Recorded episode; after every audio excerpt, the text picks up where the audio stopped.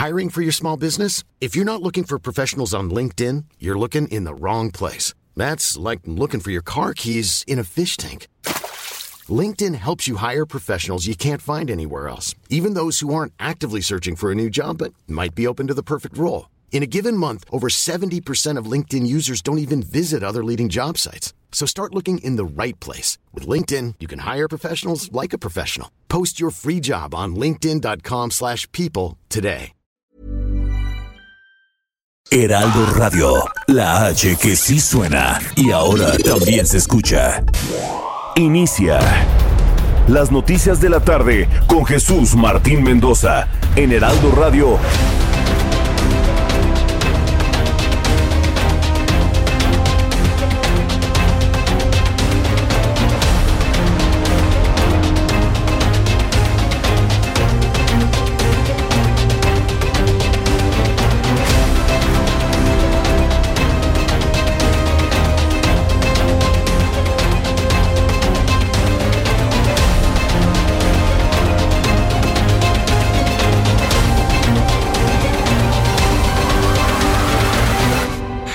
Las 6 de la tarde en punto, hora del centro de la República Mexicana. Bienvenidos, muy buenas tardes. Iniciamos el Heraldo Radio correspondiente a este 4 a este 4 de mayo del año 2021.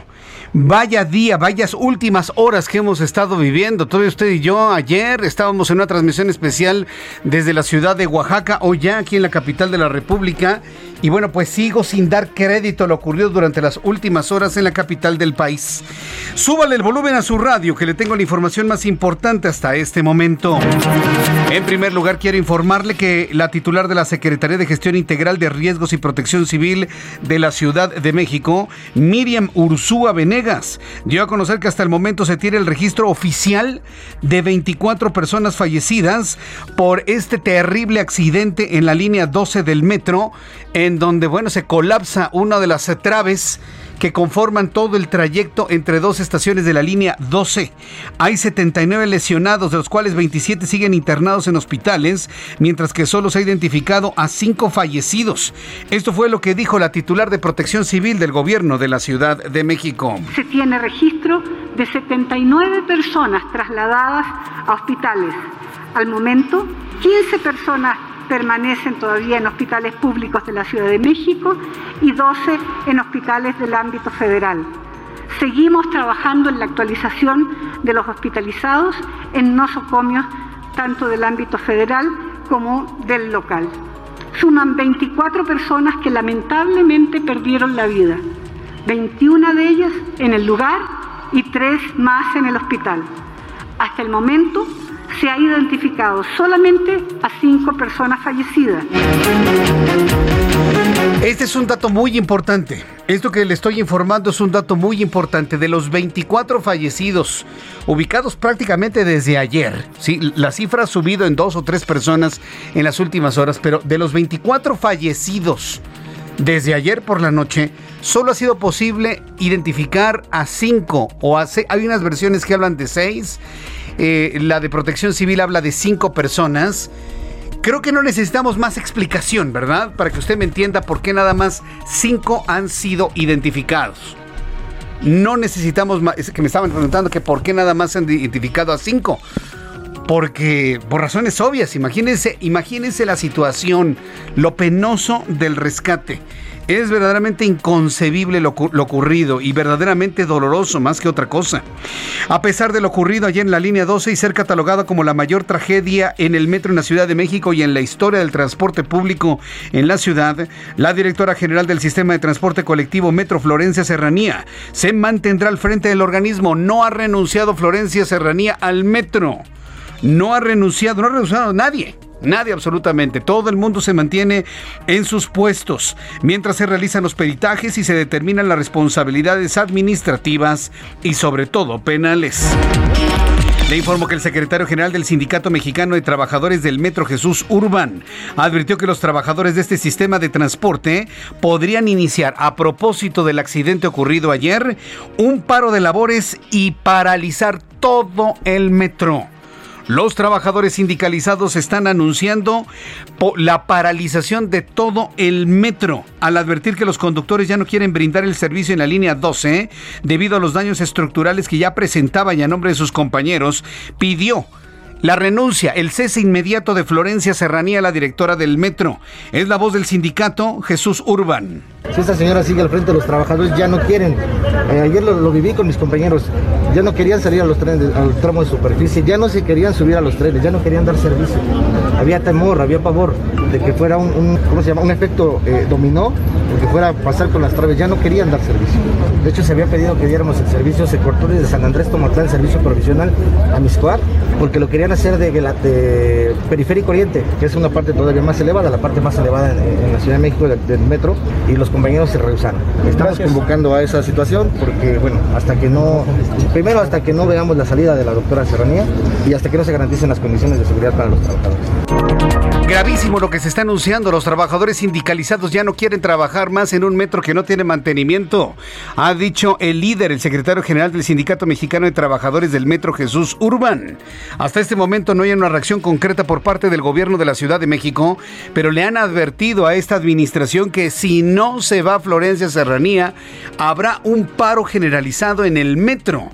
Yo le invito para que me escriba a través de mi cuenta de Twitter, arroba Jesús Martín MX y a través de nuestra cuenta de YouTube en el canal Jesús Martín MX para que me dé a conocer su opinión sobre este asunto. En otras noticias que de alguna manera pues, han quedado un poco opacadas con todo esto ocurrido en el metro, Héctor El Güero Palma, cofundador del cartel de Sinaloa, continúa en la subprocuraduría especializada de investigación en delincuencia organizada donde está siendo interrogado desde esta madrugada cuando llegó. A las afueras del lugar se mantienen elementos de la Marina Armada de México. No ha sido liberado el Güero Palma, se mantiene ahí encerrado. Le voy a tener todos los detalles aquí aquí en el Heraldo Radio. Ya el grito de no fue un accidente, fue el Estado y la negligencia y la corrupción no son accidentes. Un grupo de más de 100 jóvenes realizaron la tarde del día de hoy una marcha de la estación Periférico Oriente a la zona donde se desplomó el tramo elevado de la línea 12 del metro y protestan frente al cerco instalado por elementos de la Secretaría de Seguridad Ciudadana de la Ciudad de México que les impide avanzar sobre la avenida Tláhuac a la altura de la estación Olivos. Quiero informarle que ya en este momento los dos convoyes de este tren han sido retirados y han sido enviados a los hangares para hacer ya las averiguaciones y el peritaje correspondiente de este accidente. Bueno, personaje de la noticia, sin duda alguna, Marcelo Ebrard Casaubón. Esta mañana el secretario de Relaciones Exteriores, otrora jefe de gobierno de la Ciudad de México, con la construcción de esta línea que se desplomó ayer en este tramo. Bueno, pues hoy Marcelo Ebrard en la conferencia matutina anunció que se pone a disposición de las autoridades para coadyuvar en las investigaciones con el objeto de esclarecer el desplome de este tramo de la línea 12 del metro ocurrido anoche en la alcaldía Tláhuac. Dijo Marcelo Ebrard, el que nada debe, nada teme. Yo estoy a disposición de las autoridades para esclarecer estos hechos. Cuando esclareces qué ocurrió con pruebas, con elementos, pues establecer qué responsabilidades hay de quienes tengan responsabilidad y que se actúe en consecuencia, no importa quién sea. Y de mi parte, también lo señalé el día de ayer, eh, ponerme a entera disposición de la autoridad o las autoridades correspondientes, como siempre lo he hecho eh, a entera disposición, todo lo que sea necesario. Entiendo que hay muchas motivaciones de orden político, pero lo que importa son las tres cosas que acabo de decir. Respeto a las familias y a quienes fueron afectados. Les manifiesto mis condolencias, mi solidaridad personal sincera.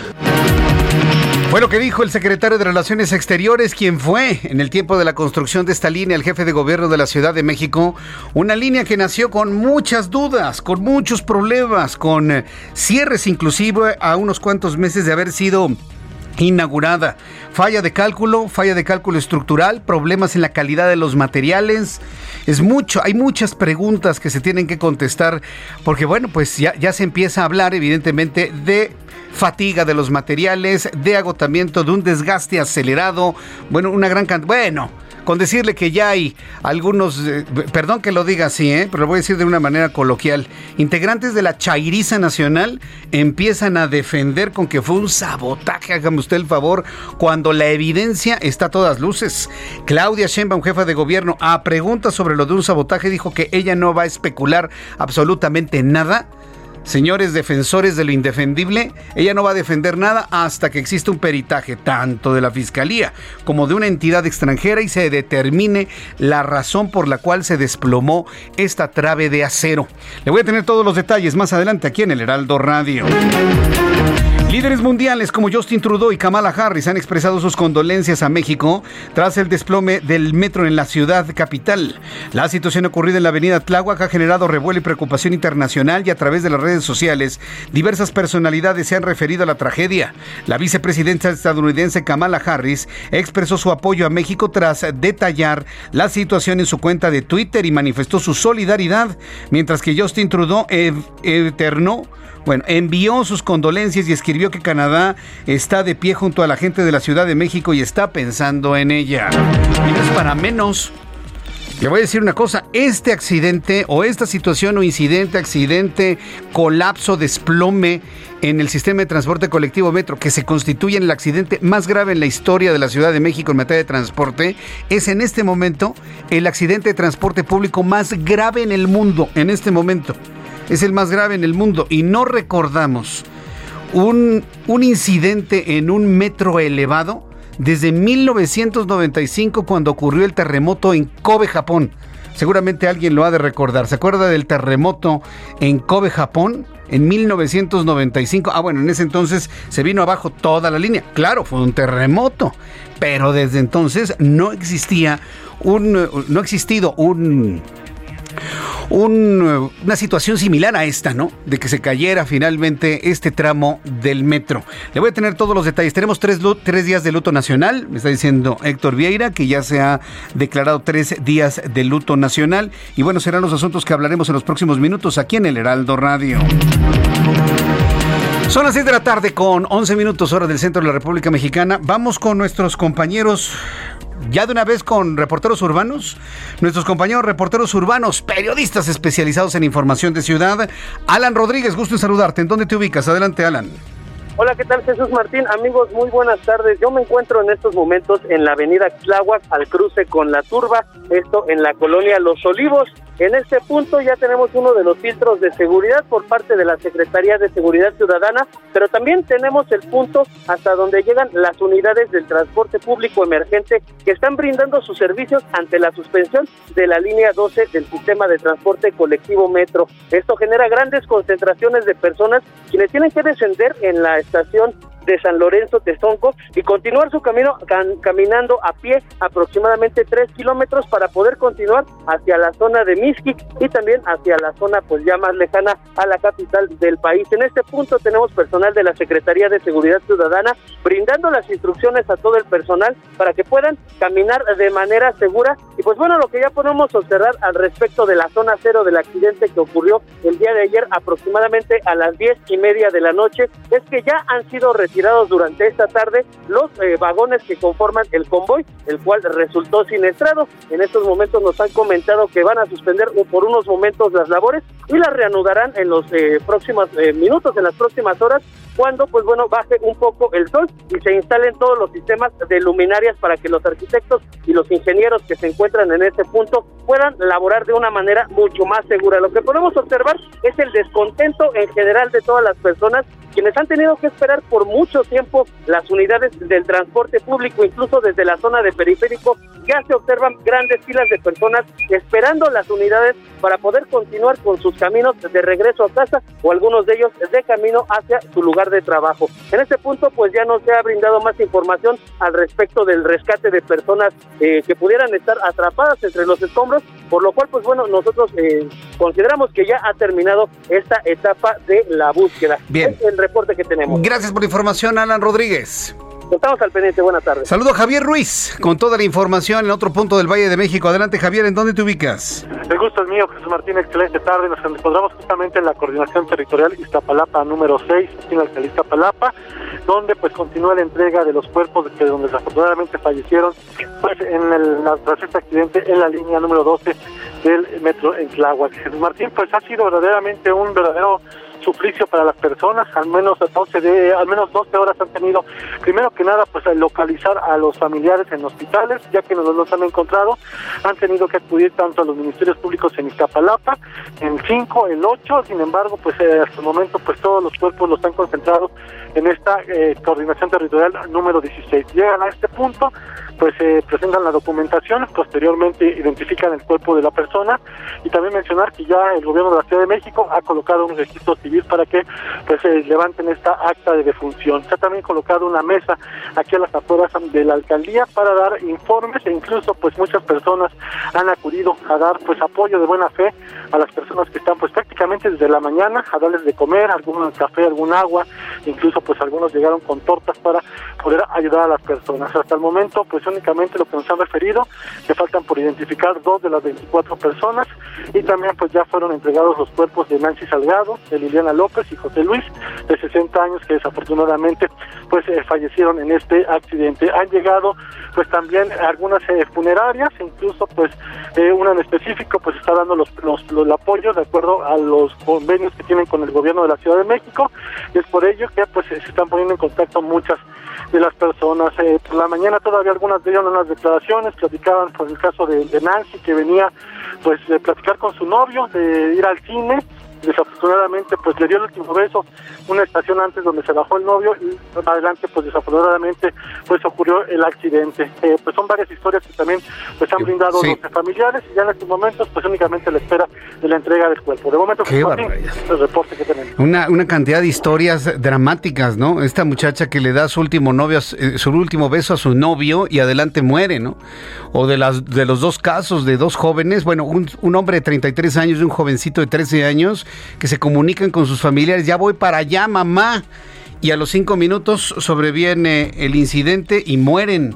O al menos, al menos el jovencito de 13 años, Giovanni, se encuentra desaparecido. Nadie sabe dónde está.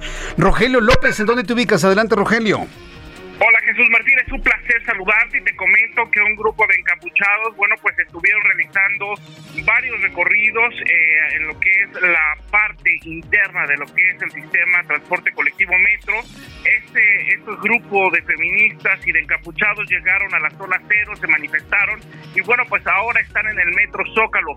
Acabe mencionar que, bueno, pues ellos siguen haciendo destrozos y desmanes en todo lo que es el interior del metro y bueno, pues con ello hasta el momento no se bueno, pues retirado de la zona. Hay que tener mucha precaución debido a que elementos de la Seguridad Ciudadana han puesto pues eh, pues una valla en lo que es frente al Palacio Nacional debido a que estas personas amagan con salir y manifestarse frente a lo que es Palacio Nacional. Jesús Martín, este es mi reporte. Correcto, gracias por esta información, Rogelio López. ¿En dónde están realizando estos desmanes, estos destrozos en el metro? justamente ahorita está en el interior del metro Zócalo. Vaya, bueno, pues estaremos atentos de ello. Gracias por la información. Y muy buenas tardes. Hasta luego, muy buenas tardes. Ha habido todo tipo de amenazas para el metro. Estos destrozos, el revivir el posmesalto o me posmebrinco, gente que ya no está pagando la entrada al metro, eh, la amenaza de los conductores del metro y de los trabajadores sindicalizados de a, partir de mañana o pasado mañana ya no brindar el servicio. Imagínense la Ciudad de México sin metro. Sin ninguna de las estaciones que dan servicio en este momento, solamente imagínenselo. ¿Qué situación de crisis está viviendo en estos momentos en la capital del país? Son las 6 de la tarde con 18 minutos. Vamos con nuestros compañeros corresponsales. Adriana Luna, con esta información desde Guadalajara, Jalisco, mi querida Adriana, bienvenida. Muy buenas tardes. Gracias, querido Jesús Martín. Es que la conmoción es en todo el país. Aquí una revisión inmediata a la infraestructura de la línea 3 del tren ligero fue ordenada por el gobernador Enrique Alfaro. ¿Por qué? Porque son los mismos constructores que la línea 12. Se pidieron informes de operación, mantenimiento, infraestructura y plan de contingencia. Y es que Jesús Martín Auditorio, aquí preocupa que ya se habían señalado anomalías en los neoprenos en un tramo alto curvo, que se cambiaron, se instalaron reductores de velocidad, pero todavía queda esa duda. La diferencia con la construcción de la línea 12 de Ciudad de México y la 3 de Guadalajara son los materiales. Acá se optó por el acero para que permita mayor tiempo de reacción, pero nunca ni aquí ni allá se debe escatimar presupuesto en mantenimiento permanente para atender fallas o imprevistos. Vamos a escuchar al presidente de la Junta Consultiva del Colegio de Ingenieros Civiles de Jalisco, Armando Mora Zamarripa. este, sobre todo en este tipo de, estructuras donde se pone en riesgo la vida de mucha gente. Eh, sí tiene que tener un monitoreo constante, estar revisando, monitoreando la estructura que no presente ninguna falla. Todo, toda construcción este, avisa, avisa antes de que pueda haber algún colapso con una falla. Nunca colapsa de forma inmediata, sí te, te, te da avisos y esos son los que se tienen que atender. Jesús Martín, ya lo comentaba el exdirector del Metro en Heraldo Televisión contigo a mediodía, la tragedia ocurrida en Ciudad de México obliga a intensificar estos programas de mantenimiento permanente y sobre todo la capacitación, la respuesta rápida en cuestiones de emergencia. Bien, Adriana, pues estaremos atentos de ello. Vaya que se ha tenido un impacto nacional porque en varios, en varios puntos del país se están revisando ya estas líneas del metro y sobre todo líneas elevadas. Muchas gracias, Adriana. Qué gusto saludarte. Buenas tardes. Buenas tardes, Adriana Luna, nuestra corresponsal en Guadalajara, Jalisco. Saluda a Charbel Lucio, nuestra corresponsal en Michoacán. Adelante, Charbel, ¿qué información nos tienes? ¿Qué tal? Buenas tardes, un saludo al auditorio. Les platico que en Michoacán, eh, pues José Nemesio Ceguera, líder del cártel Jalisco Nueva Generación, dejó un mensaje dirigido a la población de Aguililla. En este mensaje él aseguró que su llegada a este municipio de la Tierra Caliente, Michoacán, es porque va a quedarse. Habitantes de la cabecera municipal informaron que eh, por la mañana amaneció en la plaza principal una lona eh, aparentemente firmada por el Mencho, como es conocido este personaje delincuencial. En su misiva a la gente de Aguililla, el cabecilla del cártel Jalisco aseguró que el problema no es contra los habitantes ni contra las instituciones de seguridad, sino contra los lacras, así lo dijo en referencia a sus contrincantes en Michoacán, es decir, a Cárteles Unidos. En esta narcomanta, eh, pues se señala que en el pueblo de Aguililla ya se acabó el sometimiento en que vivía la población, las amenazas y las extorsiones y que bueno pues eh, el pueblo debe de ser libre y no tiene por qué sufrir el cierre de carreteras eh, dijo que no teman por reclamar lo que les corresponde que es la libertad y dijo que bueno estas situaciones se terminaron que no viene porque puede sino que viene porque va a quedarse. Eso fue lo que escribió aparentemente el Mencho en este mensaje, eh, que además contenía los escudos de las Fuerzas Especiales Mencho CJNG. Y bueno, los pobladores indicaron que es, la aparición de esta manta ocurrió apenas un día después de una serie de enfrentamientos en las afueras de Aguililla y en los caminos eh, que conducen a las rancherías donde se encuentran establecidos retenes del cártel Jalisco. Ese es mi reporte desde Michoacán. Muchas gracias por esta información, Charbel Lucio. Seguimos informando. Seguimos informando lo que sucede allá en Aguililla. Seis de la tarde con 21 minutos hora del centro de la República Mexicana. Informarle que este martes la Organización de las Naciones Unidas y la Unión Europea llamaron a la calma y advirtieron del uso excesivo de la fuerza en las protestas contra el gobierno del presidente colombiano Iván Duque.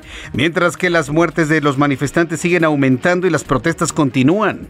La Organización de las Naciones Unidas denunció agresiones y disparos contra una misión de los derechos humanos en Cali. La Unión Europea con la violencia hacia los manifestantes.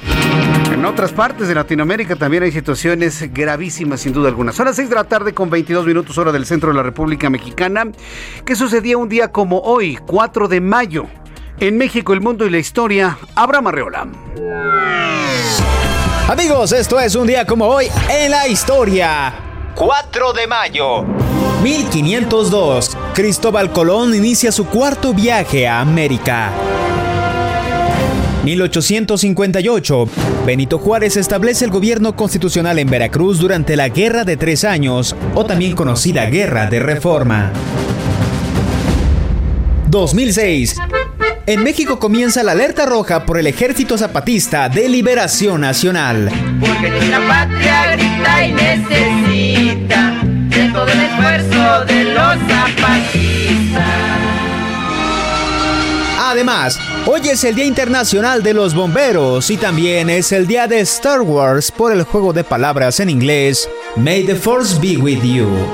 ¡Wow! Que la fuerza te acompañe. Amigos, esto fue un día como hoy en la historia. Muchas gracias. Muchas gracias, Abraham Arreola, con las efemérides del día de hoy. Son las 6 de la tarde con 23 minutos hora del centro de la República Mexicana. Rápidamente le informo cómo vamos a andar en materia de pronóstico del tiempo.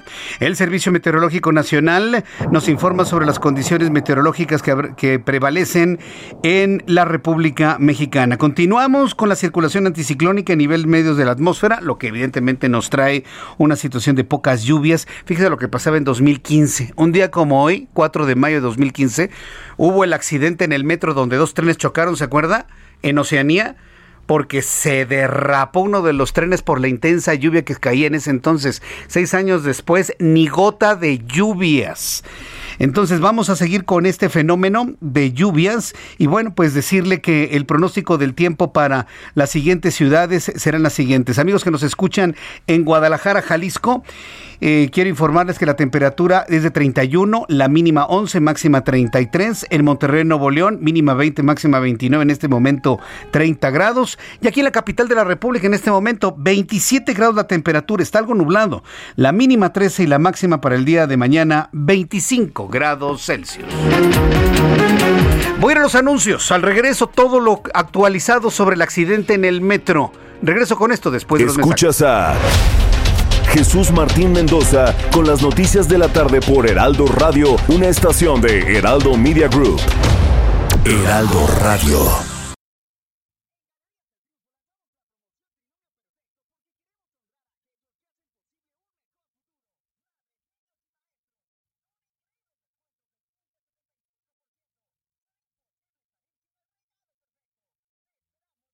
Heraldo Radio. Escucha las noticias de la tarde con Jesús Martín Mendoza. Regresamos. Ya son las 6 de la tarde con 30 minutos, las 6 de la tarde con 30 minutos hora del centro de la República Mexicana. Antes de empezar con el desarrollo de la información, amigos que nos escuchan en todo el país, eh, dándole nuevamente la bienvenida a nuestros buenos amigos de Oaxaca en el 97.7. Fue un verdadero agasajo estar con ustedes ayer. Ayer había otro ánimo a esta hora de la tarde. Hace 24 horas había otro ánimo, un gran entusiasmo. Estábamos inaugurando nuestra estación eh, en el estado de Oaxaca. Había otro ánimo y ve usted cómo la vida puede cambiar en cuestión de dos segundos, de segundo y medio. Antes de empezar con nuestro programa de noticias, quiero expresar en estos micrófonos, a nombre de este gran equipo de información, a nombre de todo el equipo que conforma el Heraldo Radio a esta hora de la tarde, de 6 a 8, en mi nombre, por supuesto, Jesús Martín Mendoza, a nombre de directivos y cuerpo de gobierno de esta gran empresa de comunicación, el Heraldo Media Group, expresar nuestras, nuestras condolencias, nuestro más sincero pésame a todas las familias que perdieron a uno de sus integrantes en el incidente del metro ayer por la noche. Decirles a esas mamás, decirles a esos papás que perdieron a sus hijos, que estamos con ustedes y que les enviamos un abrazo que conforte. Que los accidentes ocurren, pero si los accidentes tienen una base y una fundamentación en algún tipo de omisión o negligencia, Estaremos pidiendo que se esclarezca para llegar al responsable fundamental de los hechos ocurridos del día de ayer. Entonces, a nombre de este gran equipo, a nombre de, esta empresa, el Heraldo Media Group, mi casa, a nombre de mi familia, expresarles nuestro más sentido pésame por lo ocurrido ayer. Hemos estado contritos, yo en lo personal he sentido un vacío en mi corazón al conocer varias historias que se generaron de personas que usaban el metro y regresaban a casa. Regresaban a casa tarde, cansados, posiblemente muchos con un segundo trabajo. Algunos seguramente con algo de dinero en la bolsa para comprar algo, qué sé yo. Una gran cantidad de historias, papás, hermanos, hijos, hijas que ya no llegaron. Y ese es el, drama profundo, ¿no? Que no puede ser por una negligencia, por un acto, una omisión criminal que esto haya ocurrido. ¿Por qué lo digo? Porque un metro no se cae a los ocho años de construido. Perdónenme, pero en ninguna parte del mundo una estructura de esta importancia no se cae en ocho años. El metro fue inaugurado en 2013. No, en cualquier parte del mundo esto no ocurre. Algo ocurrió. Vicios ocultos, no lo sabemos. fatiga de materiales, habrá que investigar por qué. Pero aquí lo importante, ¿eh? hoy en la mañana la jefa de gobierno, voy a ir con detalle todo esto, ¿no? Pero hoy en la mañana la jefa de gobierno decía que se le da mantenimiento diariamente a esta línea. Y con base en la información que tenemos, sí, es cierto una revisión. Se le preguntó, es que se había dicho que en ese tramo que se derrumbó ya había habido eh, eh, señalamientos de algún problema estructural. El jefe de gobierno dice, es que no tenemos noticia de ello. Pero cuando uno escarba poquito, encontramos hasta notas periodísticas de denuncias sobre las fallas estructurales que eran visibles en donde se cayó el metro ayer. Yo entiendo que Claudia Sheinbaum no puede estar en toda la línea 12 del metro todos los días. Para eso tiene una directora del metro, para eso tiene gente que está precisamente informándole sobre todo esto. ¿En dónde estuvieron las omisiones? ¿En dónde estuvieron esas omisiones? Verdaderamente grave. Por supuesto, ante el señalamiento de una falla estructural, lo primero que viene a la mente, materiales, agotamiento de materiales, falla en el cálculo estructural, ¿dónde están los DROs? Los directores de obra, ¿no? Los directores responsables de obra, los ¿Qué es un DRO? Es el hombre o mujer que hace el cálculo matemático para saber en dónde son los puntos de soporte para una estructura, para que no se caiga ni siquiera con un terremoto. ¿Dónde están los DROs? El caso es que uno piensa, Falla estructural, por lo que vemos en el video. Ah, entonces los constructores. Quiero informarle que Alstom, Carso, ICA ya han reaccionado sobre este, esta tragedia ocurrida en el metro el día de ayer. Luego de que la directora del Metro de la Ciudad de México, Florencia Serranía, señalara que ninguna de las tres empresas presuntamente responsables de la falla estructural respondiera por los hechos, cada uno a su manera dijo que no era su responsabilidad. Alstom ha informado hace algunas horas que por medio de un comunicado que por parte del consorcio liderado por la empresa de ingenieros civiles asociados, se limitó a participar en las pruebas y puestas en servicio de una parte de los subsistemas electromecánicos y trabajo de vías. ICA explicó que solo participó en la construcción de la línea 2 en dos tramos, de tal forma que Carso, la de Carlos Slim, fue la empresa que encargada de la realización del tramo desplomado anoche. Sin embargo, Carso, por medio de su división de infraestructura y construcción, eh, Carso Infraestructura y Construcción SIGSA lamentó los hechos y se ha solidarizado con las familias de las víctimas que perdieron la vida en este incidente. ¿Qué es lo que está atrás de todo esto? ¿Qué fue lo que ocurrió con esa trave? Que no es ballena, ¿eh? Le, llamamos ballena a una estructura así gigantesca, alargada, pero normalmente se aplica para las, estructuras estas de los segundos pisos de concreto prefabricado. Estamos hablando de unas vigas de, de, acero gigantescas, enormes, en donde ya conforme han avanzado las horas y las observaciones de los expertos y demás, se detecta que en el lugar desplomado había dos tramos unidos. ¿Se habrán dañado con el terremoto? ¿Se habrán dañado con el golpeteo constante del rodamiento férreo cuando se había dicho que ese metro tendría que ser de rodamiento neumático?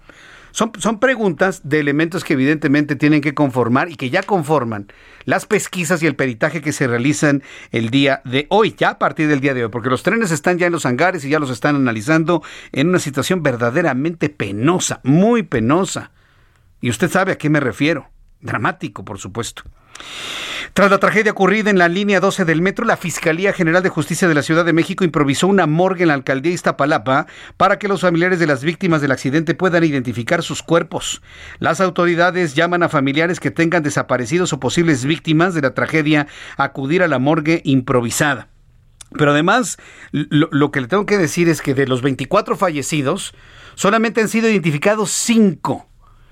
O sea, ¿qué le quiero decir con esto? Que si usted conoce lunares, tatuajes, eh, prótesis dentales, alguna cosa que identifique a la persona que no ha llegado a su casa, será importante identificarla. En ese grado estamos.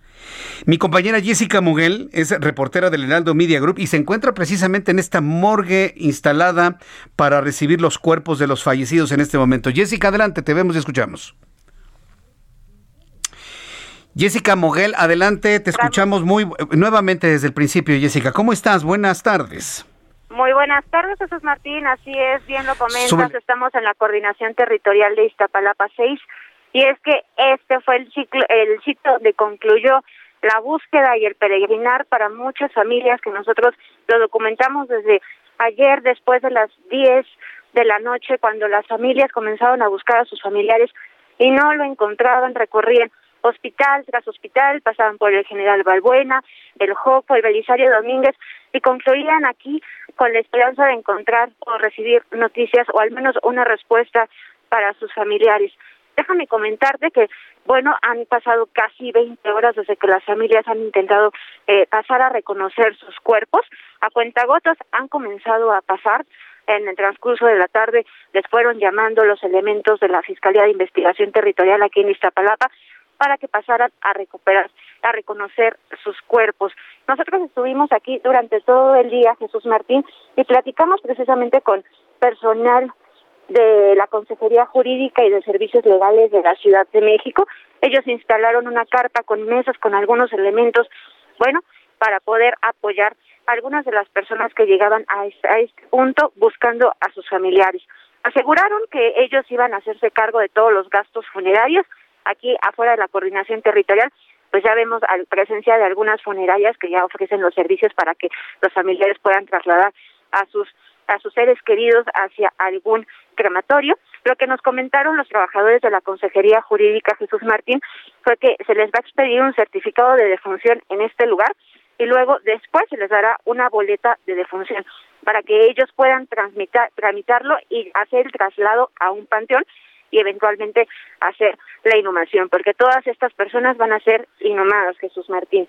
Eh, platicamos con varios de los familiares y, las historias son completamente desgarradoras. Nos encontramos con familias que nos decían que ya no tienen a su hijo, que nada lo va, nada, nada lo va a poder recuperar, pero también decían que eh, van a exigir, van a demandar para eh, que los pues les puedan eh, dar un poco de ayuda para que ellos puedan salir adelante, ya que muchos adultos mayores venían buscando a sus hijos. Platicamos precisamente con el señor Samuel, él es papá de un chico que se llamaba Imer, de 29 años, que trabajaba en la aduana, que venía después de una larga jornada de trabajo para poder llegar a su casa y ya no llegó. El señor nos decía que eh, ellos dependían de ellos y ahora no saben cómo van a hacerle para poder sobrevivir. Son algunas de las historias, Jesús Martín, que nos hemos encontrado en esta coordinación territorial. Hasta este momento, eh, la Fiscalía dio actualizó los nombres de las personas fallecidas que han sido identificadas en la línea 12 del metro. Casi a las 5 de la tarde dieron 10 nombres, la mayoría son eh, varones, son solo dos mujeres y oscilan entre las edades de 24 hasta los 60 años, Jesús Martín. mira, este, uno de los casos más desgarradores ha sido el de, la mamá que anoche y todavía en la mañana buscaba a su hijo Brandon Giovanni Hernández, 13 años de edad. Eh, ¿tú, has tenido oportunidad de ver si la mamá se encuentra en este lugar tratando de averiguar si entre, tristemente entre los fallecidos se encuentra su hijo? ¿Has tenido oportunidad de ver esto? Ha sido un caso desgarrador en todos los medios de comunicación esto, este, Así es, Jesús Martín. Nosotros vimos cómo llegaron muchísimas de las familias. Ya a esta hora de la tarde, el cansancio, la incertidumbre, lo entendemos, también hacía que muchos ya no quisieran platicar con los medios de comunicación. Pues y también el hartazgo de las autoridades, porque pasaban horas afuera de aquí en la coordinación territorial esperando a que salían a gritar el nombre de su familiar para que ellos pudieran entrar a reconocer el cuerpo. No fue eh, un protocolo eh, más elaborado, literalmente ellos salían y gritaban el nombre de una persona y ya era cuando ellos ingresaban a tratar de reconocer el cuerpo. Platicamos también con familiares, por ejemplo, el último cuerpo que fue eh, reconocido y nos decían que le enseñaban cuerpos y fotos y fotos y no le encontraban.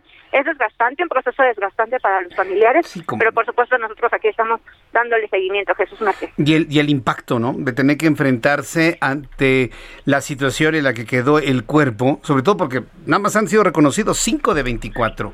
Y, y, eso habla en sí mismo del drama y lo penoso de la, del reconocimiento, Jessica. Así es, Jesús Martín. Ellos nos comentaban que es un proceso al que se enfrentan eventualmente doloroso, eh, pero también el cansancio emocional que implica venir a sentarse o estar parado aquí afuera todo el día bajo el sol con las altas temperaturas que se registraron, al menos aquí en la alcaldía de Iztapalapa, eh, estar pues expuestos también a nosotros, a los medios de comunicación, a la gente eh, que trabaja aquí en la Fiscalía de Investigación Territorial en Iztapalapa, someterse al proceso de tratar de reconocer al familiar y eventualmente que les eh, les ayuden a, con los servicios funerarios a trasladarlos a, la funeraria para eh, la eventual inhumación. Jessica, ha sido muy penoso todo este momento en, en, donde te encuentras. Gracias por esta información desde la zona de Iztapalapa. Que tengas buenas tardes. Gracias. Pendientes, Jesús Martín. Gracias. Hasta luego, que te vaya muy bien. Vaya. Eh, es importante en este momento, voy a leer algunos de los comentarios, el, público eh, quiere expresar lo que está sintiendo y yo agradezco mucho a las personas que están en este momento a través de mi cuenta de YouTube en el canal Jesús Martín MX. Eh, participando de esta manera. Y, yo agradezco mucho el comentario de Cristian Saavedra Arcos. Me dice, el dinero del mantenimiento se lo están llevando para el tren Maya, Carl Weiss. Si, si Marcelo se fue a esconder a Francia por cinco años, ya sabía de los problemas del metro. Jerry Andrés Galicia. Así es, demandan al gobierno de la Ciudad de México. Dice Emilio Valdés Camacho, ni un voto a Morena. Rosendo García. Si después de, la, de la escuela Repsabe le hicieron jefa de gobierno, ahora después del metro, pues no sabemos, precisamente. Eh, ah, vamos a platicar en algún momento las implicaciones políticas que esto ha tenido. En este momento nos centramos en el hecho, en el hecho como está Rosendo. Sandro Orozco, Jesús Martín, ¿habrá fuga? Pues no lo sabemos. Jesús Godínez, ante una tragedia como esta, el presidente más humanista de la historia de México ignora lo ocurrido y elige atacar a los medios de comunicación por no alabar su extraordinaria labor anticorrupción. Bueno, sí, ya tendremos oportunidad de platicar esto. Fue muy lamentable la actitud del presidente Andrés Manuel López Obrador. Hoy sí digo su nombre para que no se nos olvide que este señor hoy en la mañana dice, pues, hizo su posicionamiento sobre lo del metro, termina y dice, bueno, vamos a lo de las vacunas, ¿no? Ya vamos a hablar de las vacunas. O, quieren que hagamos las preguntas y respuestas de, del metro y todos los reportes. Disque reporteros. No, vamos con lo del metro. Bueno, pues órale, pues a ver. Empezamos, ¿no? Y empezaron las preguntas. Quiso terminar lo más pronto posible para ir a la alabanza de sus vacunas. Y luego arremetió contra los medios de comunicación calificándonos de que es la, el, oscurantismo de los medios. ¿Oscurantismo, presidente? Cuando más libertad de expresión tenemos y gozamos, y no por usted, sino por la lucha de hombres y mujeres que han ofrendado hasta la vida. ¿Oscurantismo? Porque no le andamos bailando ahí y bebiéndole los alientos oscurantismo en, el, en los medios de comunicación, en la prensa nacional en este tiempo, nada más porque no andamos, lo repito, bebiéndole los alientos y bailándole ahí bonita. Ay, miren cómo, cómo le bailamos y le brincamos al presidente, ¿no? Como eso no lo hacemos, ah, bueno, pues entonces eh, somos oscurantistas. No tenía por qué haber hecho el presidente eso, ni haber escudriñado la columna de un columnista libre en el día en el que hay una tragedia del de este tamaño mayúsculo. Prueba de ello es que no tiene asesores. Y si los tiene, no los escucha. Un asesor le hubiera dicho, presidente, ahorita no diga esto, mejor este, nada más lo del metro. Ah, no. Él quiere la alabanza, quiere el aplauso, quiere la aprobación por encima de cualquier cosa. Cecilia Mejía Reyes, después de esto, cuidado con la resignación de las líneas aéreas, la reasignación de las líneas aéreas. Ah, hoy me tocó por primera vez en mi vida hacer la trayectoria de acercamiento, venía de Oaxaca, por la ruta sur. No, no, es una cosa espantosa, ¿eh? Y se lo digo como pasajero. A mí ya me tocó la aproximación por la, por la ruta de aproximación sur, hoy que llegué de Oaxaca. Hoy llegué de Oaxaca. Los pilotos tienen que hacer malabares entre las montañas, el, el volcán Popocatépetl, el Teposteco en Morelos y el Ajusco en la Ciudad de México. Ah, sí. La ruta sur tiene que ser cancelada, y lo digo aquí en el Heraldo Radio antes de que pase algo. ¿eh? La ruta de aproximación sur no funciona, es altamente riesgosa. Lo vimos, lo vivimos. Tres macizos montañosos tienen que librar. Popocatépetl, Iztaccíhuatl, Teposteco y Ajusco. Hoy lo viví, hoy lo vimos. Al ratito le platico de esto. ¿eh? Eh, la panterita oficial, toda la bola de corruptos de las administraciones anteriores están metidos en Morena el día de hoy. Cristian Carmona, habla Jesús Martín, básicamente es el declive de Morena. Para su causa, otra situación que azota sus intereses, pero golpea duramente a la sociedad. No han tenido y no tendrán capacidad de reacción eficiente. Aurora Orozco dice Jesús Martín, salvemos a México. Me dice Miguel Ángel Paniagua, se inauguró en octubre de 2012, tiene nueve años. Querubins Praxis, el chayote está de aquelarre. Entre más desgracias, más festín político para ellos. Es increíble que haya gente así. Y, y yo cuando veo que hay gente así, que no le importa un comino lo ocurrido en el metro, digo, verdaderamente estamos muy, muy, muy mal. Mario Terrencio Oscurantismo tiene en el cerebro el presidente. No olviden darle like, dice Elena Vázquez. Muchas gracias. Jorge de la Bastiga. Ahora ya cómo vas a defender a tu ídolo Ebrar y a tu Sheinbaum. El que nada debe, nada teme. ¿Y por qué huyó en su momento? Ahora lo dice porque ellos manejan a las autoridades y sabe que saldrá ileso. Platicaremos, eh, Jorge de la Bastida Guerrero, al ratito las implicaciones políticas que esto tiene. Miguel Ángel Paniagua Servín dice inauguró, lo inauguró el presidente Calderón y el señor Ebrard, claro. Hay videos del momento de la inauguración y cómo el propio jefe de gobierno en ese entonces, Marcelo Ebrard, inclusive estaba muy contento de que el presidente de la República en ese entonces, eh, Felipe Calderón Hinojosa, participara en la inauguración de la línea 12 del metro. Bueno, he leído algunos de sus comentarios, me parece que es importante hoy darle un poco más de salida a sus comentarios, como siempre, por supuesto, porque la gente quiere expresar lo que siente hay un deseo de expresarse. Usted escríbame, de, esa manera se está expresando. Estamos leyendo aquí en producción todos sus comentarios. Dice Edgar García, por ejemplo, me dice Jesús Martín, ¿vas a seguir alabando a tu ídolo Marcelo Ebrard y a Mario Delgado? Me, preguntan. Yo estoy tan impactado como tú, ¿eh? Con todo lo ocurrido y las implicaciones políticas que eso tiene. Es verdaderamente sorprendente y más, sobre todo con algún tipo de columna que leí hace algunos días sobre Claudia Sheinbaum y sobre Marcelo Ebrard. Estoy verdaderamente asombrado de lo que ha ocurrido en las últimas, en las últimas horas. ¿Qué pasa con el mantenimiento del metro? ¿Tenía mantenimiento o no? La percepción general es que algún problema de mantenimiento hubo. Tanto la jefa de gobierno como Florencia Serranía han asegurado que sí revisaba la línea 12. Florencia Serranía, directora general del Metro Capitalino, anunció que la última revisión, perdón usted, que la última revisión de la línea 12 fue hecha en junio de 2020 y no se reportó ninguna anomalía. Además, negó que previo al accidente de anoche, las traves se encontraban pandeadas o que existiera alguna desviación de la vía. Mire, yo, le consigno lo que dice Florencia Serranía, pero hay, no nada más hay fotografías, hay reportajes, hay notas que confirman el hecho. No hay peor ciego que el que no quiere ver. No hay peor ciego que el que no quiere ver. Ahí sí yo, yo, yo no entiendo cuál es la posición de Florencia Serranía. ¿Es tratar de ocultar algo que es evidente para el usuario del metro? ¿O, o, verdaderamente no se ha involucrado en ese tipo de cosas? A mí, a mí me sorprende. Basta que usted le rasque tantito y va a encontrar notas del 2020, 2019 sobre observaciones inclusive posteriores al terremoto de 2017, donde se hablan de fallas estructurales y mira cómo está aquí pandeado y mira aquí está doblado. Evidentemente la gente no va a saber de estructura, no son especialistas estructuristas ni nada. Pero bueno, si yo veo como director del metro que alguien dice, oye, esto está pandeado, a ver, revísate esto, ¿no? ¿Verdaderamente hay algún problema ahí? Sí, no y por qué. No nada más decir, no, yo no sabía nada. ¿no? La directora del metro indicó que todas las inspecciones se llevan a cabo de manera permanente. Las revisiones diarias tienen que ver con la nivelación de la vía, la calibración de los aparatos y cualquier cambio para que los trenes puedan transitar seguramente. Eso dice la directora del metro. Pero por otro lado tenemos al líder del sindicato de trabajadores del metro, que están anunciando ya parar toda la labor en el metro hasta, hasta en tanto no se dé una certeza en la seguridad para los conductores de los trenes. ¿Quién está diciendo? Sí, pero no alcanzamos ahorita porque faltan dos minutos. Sí, entonces ese, es el asunto.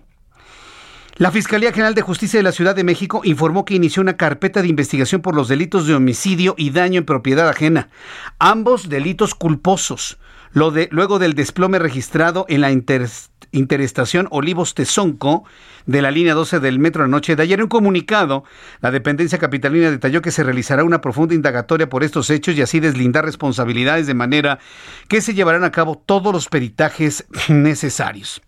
Mientras tanto, en entrevista con el Heraldo Televisión, yo tuve oportunidad de platicar con Jorge Gaviño, exdirector del Sistema de Transporte Colectivo Metro. Jorge Gaviño reiteró que el siniestro ocurrido anoche en la línea 12 es el resultado de la falta de mantenimiento y señaló que desde el año pasado se le llamó a la directora de este transporte, Florencia Serranía, a nombrar un subdirector general de mantenimiento, lo cual repercute en casos como este. Así lo dijo en entrevista Jorge Gaviño. Desde luego es falta de mantenimiento, o sea, hay que decirlo con claridad eh, sin, sin, ningún, eh, digamos, eh, situación de protocolo. nosotros hace meses hicimos un llamado a la directora del metro para que nos explicara por qué no había nombrado un subdirector general de mantenimiento. es un área que estuvo acéfala por más de un año. Esto evidentemente pues, repercute en la supervisión, en la revisión periódica que se debe de tener. Esto fue lo que me dijo Jorge Gaviño. Posiblemente platique con él un poquito más adelante para conocer, ahora que cada hora están avanzando la información, saber qué es lo que nos tiene que decir. Mientras tanto, la jefa de gobierno de la Ciudad de México, escuche esto por favor y súbale el volumen a su radio. La jefa de gobierno anunció que se llevará a cabo un peritaje internacional para conocer las causas del desplome en la línea 12 del metro que dejó un saldo, como les he informado, de 24 personas fallecidas, aseguró que se darán a conocer los resultados de la revisión estructural que realizó en enero pasado. Así lo dijo esta mañana Claudia Sheinbaum. Todos los días se lleva a cabo un proceso de mantenimiento en la línea 12 eh, en distintos lugares. Se hizo una revisión estructural el año pasado que también vamos a dar a conocer en toda la línea, en toda la línea. Eh, y eh, creo que no debemos especular y por eso mismo hay un peritaje de la General de Justicia y por eso mismo también se va a solicitar el peritaje externo para que sepamos toda la verdad y dar a conocer todo lo que pasó, cuáles fueron las causas. Es, es, decir, la posición de la jefa de gobierno Claudia Sheinbaum es de no especular, de no señalar situaciones o responsabilidades hasta, no se, hasta que no se tenga un peritaje tanto nacional como internacional. Voy a ir a los anuncios, regreso enseguida con eh, los detalles de la información, un resumen de noticias, actualización de números de COVID, más del metro después de los anuncios. Escuchas a Jesús Martín Mendoza con las noticias de la tarde por Heraldo Radio, una estación de Heraldo Media Group. Heraldo Radio, la HCL se comparte, se ve y ahora también se escucha. Heraldo Radio. La HCL se comparte, se ve y ahora también se escucha. Escucha las noticias de la tarde con Jesús Martín Mendoza. Regresamos.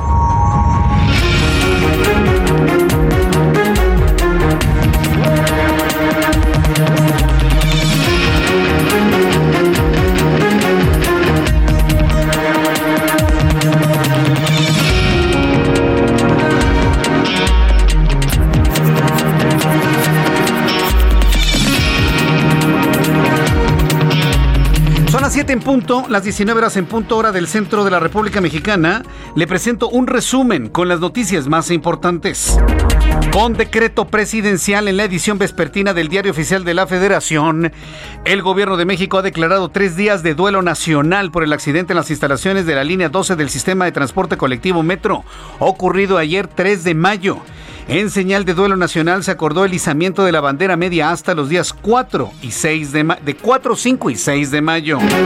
Le informó que la Secretaría de Gestión Integral de Riesgos y Protección Civil publicó los nombres de las personas que fueron identificadas, tanto fallecidas como lesionadas, tras el desplome en la interestación Olivos de la línea 12 del metro. De las 24 personas reportadas como fallecidas hasta el momento, la, la lista identifica a 22, así como a 68 de los 79 lesionados.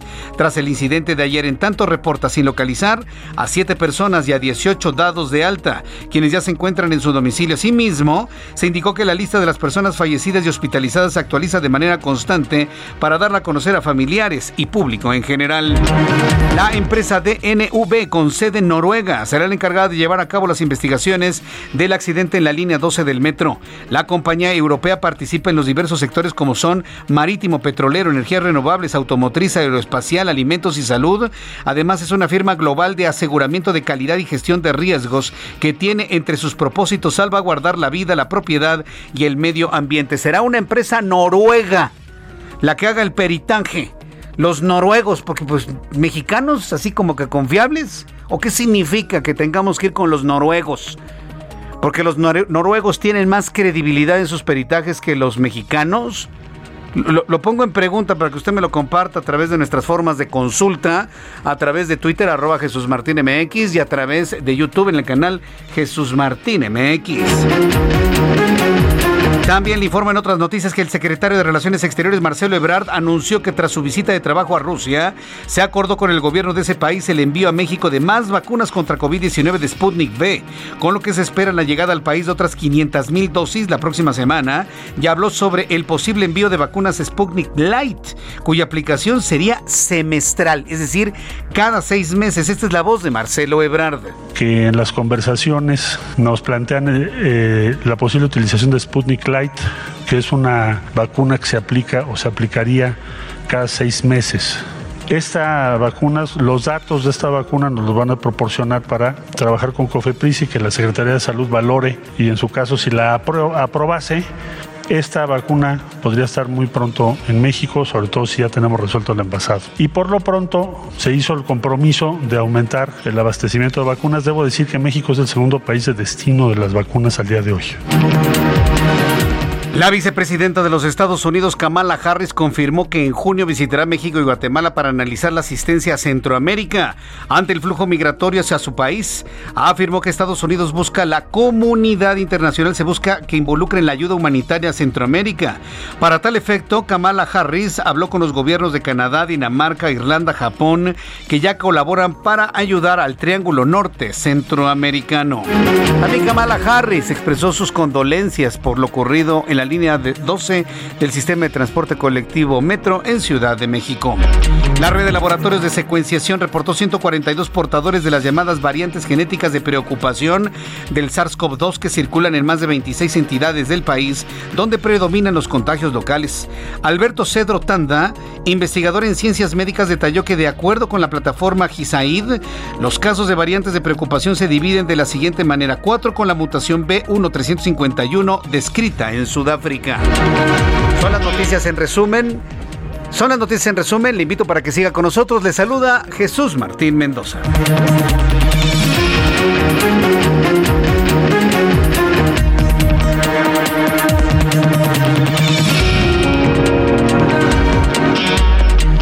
Ya son las 7 con 5, las 19 horas con 5 minutos, tiempo del centro de la República Mexicana. Escucha usted el Heraldo Radio. Yo soy Jesús Martín Mendoza pues, ¿cómo decirlo? Consternado con todo esto. Yo en lo personal me siento muy, muy impactado por lo ocurrido. Sé que han ocurrido cosas peores y, basta recordar los terremotos que hemos vivido en México. Han cobrado más víctimas. Pero mire, es diferente. Es diferente la sensación porque un terremoto, ¿qué es? Finalmente es algo imprevisto. Finalmente es un, es un acontecimiento que no existe ser humano que pueda pronosticar y mucho menos detener. Lo ocurrido en el metro anoche es cientos de veces más doloroso porque es obra humana. El accidente de ayer se pudo prevenir.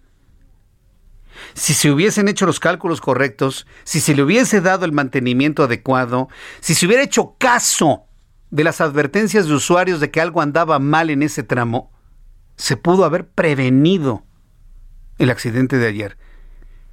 Y, esto quiero que, que quede en la reflexión de su mente. Sí, México ha vivido tragedias peores en cuanto a costo de vida.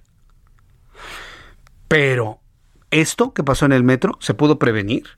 Y aguánteme tantito, muchas de las muertes que hoy tenemos reportadas de pandemia, si se hubiese hecho una política correcta, serían muchas, pero no serían tantas. ¿eh? Mucha gente que hoy está muerta pudo haber sobrevivido de haberse promovido el uso del cubrebocas. Es decir, duelen más las muertes de personas que se haber, se pudieron haber prevenido que las de un terremoto, por ejemplo. Ahí sí ni hablar, pues, la naturaleza, ¿no? ¿Cómo lo, cómo lo controlamos? Pero que se caiga una estructura del metro y que es a todas luces un problema o de cálculo, o de construcción, o de materiales, o de mantenimiento, todo eso es prevenible. Todo eso es prevenible. Es lo que da coraje. Es lo que da impotencia. ¿Sabe quién se mostró con coraje e impotencia? Uno de los más acérrimos defensores de la presente administración, Gael García Bernal. Este señor que yo no sé qué es, actor es muy malo. Gael es malísimo actor. Que me, me disculpe, que se enoje, me vale gorro, pero basta ver dos películas de él para que vea usted que no le queda a usted nada. Entonces es muy mal actor. Pero es un activista importante en el mundo. Ha sabido manejar su nombre, el tipo es conocido y con ese manejo de su nombre, pues apoyó a la presente administración. Está verdaderamente furioso Gael García Bernal por lo mismo que yo le digo. Este accidente pudo prevenirse. Las personas deberían estar en su casa en estos momentos y los niños abrazados de sus mamás pudo haber sido prevenible, pero pues son de las cosas verdaderamente inauditas. Vamos con nuestros compañeros reporteros urbanos, vamos con nuestros compañeros reporteros urbanos, periodistas especializados en información de ciudad. Javier Ruiz, ¿en dónde te ubicas? Adelante, Javier.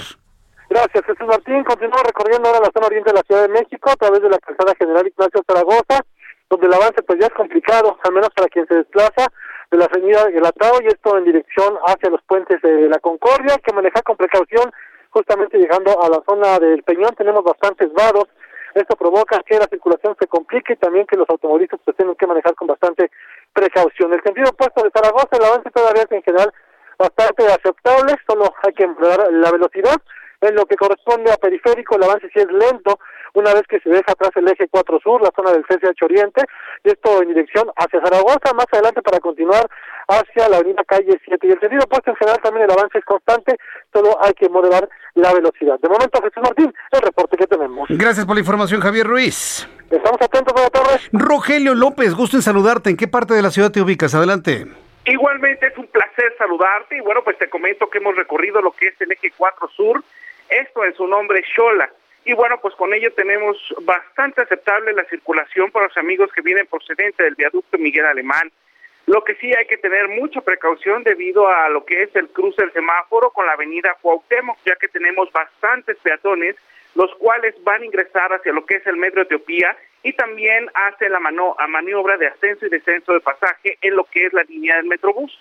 Por eso vamos a poder avanzar ya superando el punto sin mayor contratiempo hacia lo que es la zona de la calzada de Tlalpan o para los amigos que quieran ingresar hacia lo que es Plutarco Elías Calles, lo van a poder hacer sin mayor problema. Pero sí, solamente al llegar a lo que es Congreso de la Unión, vamos a tener por la reducción de los semáforos, bueno, pues muchos problemas. Esto para los amigos que intentan ingresar hacia lo que es Congreso de la Unión, tengan mucho cuidado ya que tenemos el problema con los semáforos y bueno, esto retrasa la vialidad. Ahí vamos a poder avanzar sin mayor contratiempo hacia lo que es el viaducto Miguel Alemán y bueno, pues con esto también vamos a tener problemas debido a que ya tenemos bastante carga vehicular. Jesús Martín, este es el recorrido que hemos hecho. Gracias por la información, Rogelio López. Muy buenas tardes. Hasta luego, muy buenas tardes. Más, más adelante con Alan Rodríguez, más adelante tendremos a Alan Rodríguez con más información aquí en el Heraldo Radio. Ahorita escuchamos a Javier Ruiz y a Rogelio López. Son las 7 con 10, las 7 con 10 horas del centro de la República Mexicana. Muchas personas a través de YouTube me están diciendo Jesús Martín habla de lo que pasa en el tramo elevado del metro en Oceanía. Jesús Martín habla de lo que sucede en la línea B del metro en el tramo de Oceanía. Sí, miren, yo soy consciente, yo conozco ese tramo. En algún tiempo transité mucho por la avenida Oceanía y las zapatas, ¿no? O se levantan o toda la calle se, se baja, ¿no? Entonces el carril de extrema izquierda es imposible transitarlo porque va usted brincando con las zapatas que se levantan en el metro. Conozco ese lugar. Bueno, me están diciendo que hay un lugar, un punto en donde se está rompiendo o donde dos, aquí sí para que vea, ballenas están fracturadas. Es donde se unen dos. Pero igual como sucedió en, en Avenida Tláhuac, en la línea 12, los usuarios envían fotografías en donde se ve un desnivel en este lugar. Yo quiero pedirle a la directora del Metro, Florencia Serranía, y a la jefa de gobierno, que no tiren por la borda estas denuncias del público, señores, por favor. Trabajadores del metro, no tiren por la borda estas denuncias, están en las redes sociales. La gente está observando que hay fracturas, que se caen los pedazos de, de, concreto, que hay aberturas extrañas. No sean omisos, la gente sabe, la gente lo recorre, la gente está presente, la gente se preocupa. Y hoy sí le quiero decir a la, a la gente del metro y a la señora Florencia Serranía que todo lo que se está informando en el metro lo revisen. Y no salgan con esa actitud de, ay, Ustedes no saben de infraestructura. Ay, Jesús Martín, ¿usted qué sabe de, de, estructura y de infraestructura? No, no, no, eso está bien. Nosotros lo revisamos diario, ¿eh? No, no, no. Nosotros estamos enteradísimos, ustedes no. No echen por la borda lo que el público está denunciando, señores del metro. ¿O quieren otra tragedia en, en Oceanía? ¿Quieren otra tragedia en otro tramo elevado del metro? Que conste que lo estamos diciendo a tiempo para que ustedes actúen. Quiero agradecer a las personas que me han estado enviando estas fotografías. Víctor Ortega, Alma González, son las mismas fotografías. La gente está preocupada de lo que ocurre en la línea B del metro. Esta fue construida en tiempos de Rosario Robles, si no me equivoco. Inclusive la, la, inauguró esta, esta línea del metro en su tramo elevado y otro que va por la Avenida Central. Entonces, por favor, no echemos en saco roto lo que la gente está pidiendo, lo que la gente está denunciando. no es así que, miren, otras entidades de la República Mexicana, suban el volumen a su radio, ya empiezan a revisar sus sistemas de transporte. Y esto está ocurriendo, por ejemplo, en Monterrey, Nuevo León. Amigos, a través del 90.1 de FM en Monterrey. En este momento en la línea telefónica, Daniela García. Adelante, Daniela, gusto en saludarte. Buenas tardes. Muy buenas tardes, Jesús Martín. Pues así es, después del accidente que se registró ayer en la capital del país, aquí en el estado de Nuevo León, eh, Protección Civil del Estado dio a conocer que se está llevando a cabo un operativo de revisión en todas las instalaciones del metro aquí en el estado. Ellos pues aseguran que fue por parte de instrucciones del gobernador de Nuevo León y están informando o actualizando sobre esta revisión que están haciendo. El servicio del metro aquí en Nuevo León está conformada por tres líneas, en conjunto suman un total de 32 estaciones con una longitud de 33 kilómetros y los vagones viajan a una velocidad máxima de 80 kilómetros por hora. Hoy, Protección Civil del Estado inició con este operativo de revisión en las tres líneas. Hoy iniciaron específicamente en la línea 1. Ellos llevan a cabo una revisión en cada una de las líneas en tres etapas. Si me permites explicarte, la primera etapa consiste en un recorrido y revisión del exterior. La segunda tendrá una revisión de las instalaciones de las estaciones y una tercera etapa es la revisión general. La línea 1, que ya empezaron a revisar el día de hoy, está conformada por 19 estaciones. De estas, dos son conexiones a otra línea del metro y pasa por los municipios de Monterrey y Guadalupe. Hay que recordar algo, Jesús Martín. Esta línea 1 cumplió recientemente 30 años de operaciones el pasado 25 de abril. Fue inaugurada el 25 de abril de 1991 por ahí es por donde se empieza. Eh, para llevar a cabo esta tarea se utilizan vehículos especiales, unidades de monitoreo, personal operativo y de inspección, además de que se están utilizando herramientas tecnológicas para verificar las condiciones de las instalaciones como drones y cámaras térmicas, entre otros. Ellos estarán, eh, nos han comentado que estarán informando en los próximos días, conforme vaya avanzando esta supervisión a todas, a las tres líneas del metro y todas las estaciones, para dar a conocer cuál es el resultado de este, digamos, peritaje y si hay algunas acciones que tengan que tomar o para poder arreglar alguna situación extraordinaria. Yo te escuché hoy temprano en el programa de Sergio Sarmiento, en donde decías que hay algún problema de, de, de, estructura o alguna duda de los usuarios en algún tramo elevado en el metro allá en Monterrey, Daniela. Justo después del accidente que se registró allá en la capital del país, muchos, muchos de los usuarios del metro eh, y de redes sociales empezaron a denunciar en redes sociales justamente pues con fotografías incluso algunas afectaciones que hay en el metro elevado específicamente en la parte que está sobre Colón aquí cerca del centro de, de Monterrey. Ese es un metro que pasa por encima de una avenida muy muy importante y muy transitada aquí en el en, en el primer cuadro de la ciudad y es donde han ellos señalado pues que hay algunas grietas sobre todo en la parte de arriba de este paso de desnivel y pues en algunas otras estaciones que incluso pues se han registrado eh, afectaciones eléctricas en todo este año. Eh, la línea 3 del metro acaba de iniciar operaciones apenas a principios de este año y días después de que inició se vio suspendida su labor por fallas eléctricas. Así que pues sí es un problema el transporte público en Nuevo León, no solamente el metro, sino diferentes opciones que hay, pero el metro hoy por hoy sí ha llamado la atención aquí en Nuevo León. Bien, pues eh, Daniela García, te agradezco toda la información, te envío un abrazo y bueno, pues gracias por eh, llevar la voz de quienes están ya levantando su voz precisamente para denunciar estos posibles eh, daños estructurales en el metro allá. Gracias, Daniela. Estaremos muy pendientes, Jesús Martín. Muy buenas tardes. Hasta luego, muy buenas tardes. Vean lo que está pasando. Vea y escuche lo que sucede en Monterrey, Nuevo León. La gente se entera de lo que ocurre en la capital de la República y salen a las redes sociales a decir, aquí también tenemos problemas estructurales. Moraleja, gobiernos, gobiernos de cualquier partido, de cualquier ideología, de derecha, de centro, de izquierda, gobiernos, escuchen a la ciudadanía. Y lo digo con esta intensidad. Si ustedes escuchasen lo que dice la gente, menos tragedias ocurrirían. No escuchan a la gente. No hacen caso de sus denuncias. No hacen caso de sus fotos. No hacen caso de sus observaciones. Si hubiesen hecho caso de lo que se estaba denunciando en Tláhuac, hoy no tendríamos este problema. Lo más que hubiera sucedido es, vamos a cerrar el metro, la línea 12 por un mes, porque tenemos que cambiar una, una trave y tenemos que cambiar una columna. Ah, pero no reconocer esos errores porque la prensa del oscurantismo, como dice el presidente, los va a golpear. No, que funcione. Al fin que ellos, ¿qué saben? No puede ser.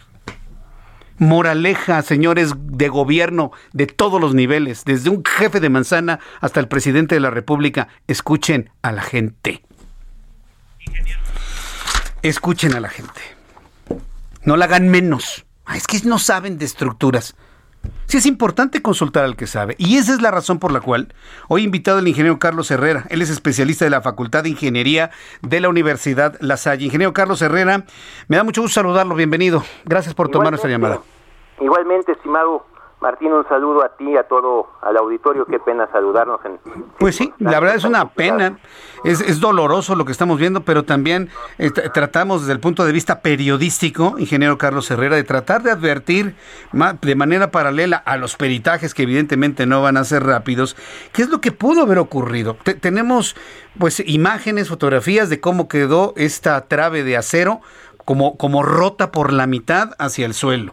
Tenemos un video de cámaras de vigilancia que nos muestran el momento del colapso. Con esos elementos, que es, difícil en realidad, porque a lo mejor usted no ha visto los materiales, ¿qué es lo que pudiese estar presente en un incidente como el ocurrido en el metro ayer por la noche? Usted que conoce de esto, ingeniero. Pues mire, estimado Martín, eh, en este momento sin ingeniería forense, sin un dictamen, eh, realmente es mucha especulación. Desde luego, cuando sucede un accidente de este tipo, la primera reacción es buscar de inmediato a, responsables. La realidad es que en este momento se desconocen las condiciones particulares del, del accidente. Lo que sí podría yo señalar es que esto puede deberse a un origen multifactorial. Nosotros sabemos que desde 2012 que se inauguró la línea dorada, pues ya fue objeto de críticas por las diferentes fallas que presentó apenas un año después de iniciar operaciones. Recordemos que hubo un cambio de trazo, existen eh, radios de curvatura más reducidos a los contemplados originalmente que ocasionaron un desgaste prematuro de los rieles en, las, en las curvas como consecuencia también de que recordarán se adquirió un equipo rodante distinto al, especificado. A esto pueden sumarse eh, afectaciones por el sismo 2017, eh, hundimientos diferenciales provocados por fallas que pueden existir por debajo de la línea 12 en ese tramo. Y, recuerdo que ya la Auditoría Superior de la Federación había señalado irregularidades como que el consorcio constructor no había concluido las obras de suministro e instalación de equipos de, ventilación. Yo, le pediría al auditorio recordar que la línea de ejecución de un proceso constructivo es muy extensa. Sí. Existe un diseñador, eh, que muchas veces no es uno, es un equipo de personas que están haciendo el diseño y el análisis estructural, un revisor, un director responsable de obra, los que construyen. Muchas veces no se construye como se diseña, con tal de hacerlo barato. El diseño dice una cosa y ya cuando construyen disminuyen calidades, disminuyen eh, secciones, cambian el proceso constructivo. Entonces, pues ese es eh, un, problema. porque no siempre se construye como se diseña y están los que supervisan también. Sí, ah, ah, eh, ¿qué, opina usted de la fatiga de materiales? Porque estamos hablando de la fatiga posiblemente de una estructura de, acero muy grande, muy importante, muy pesada, por supuesto. ¿Qué, hay de la fatiga de los materiales? ¿Puede haber, por ejemplo, responsabilidad en el fabricante? que, tratando de encontrar algo que no sea responsabilidad directa de alguien en lo inmediato, no lo sé. ¿Usted qué opina de, las calidades de los materiales? A ver, Héctor, ¿puedes revisar qué pasó? Imágenes y los videos no permiten observar con claridad el tipo de falla. Las, las fotos suelen ser muy engañosas. En ingeniería estructural se habla de dos tipos de falla, falla dúctil y falla frágil. Falla frágil es cuando falla súbitamente, falla dúctil es cuando avisa. En el acero se hubiera presentado una falla dúctil y se habría observado un incremento en las deformaciones al centro del claro, es decir, el espacio entre las dos columnas. Yo pensaría que lo que falló fue el apoyo de las traves en el, en el cabezal, que es un elemento horizontal en el remate de las columnas y honestamente pensar en que fallaron las dos traves metálicas al centro lo considero poco probable. Sí, va a ser muy interesante conocer con detalles, de, con la cercanía, ver si efectivamente hay una fractura, una rotura, un porque hablan que son dos fragmentos unidos, ¿no? Entonces tal vez la, la, la unión falló, no sé, es pero evidentemente estamos ante un caso de mantenimiento, ¿no? Estamos ante un caso de, no advertir que empieza a agotarse, a fallar la estructura en un punto, ¿no es así, ingeniero? Es, es a lo que yo digo. Mire, el mantenimiento en toda obra civil es muy importante.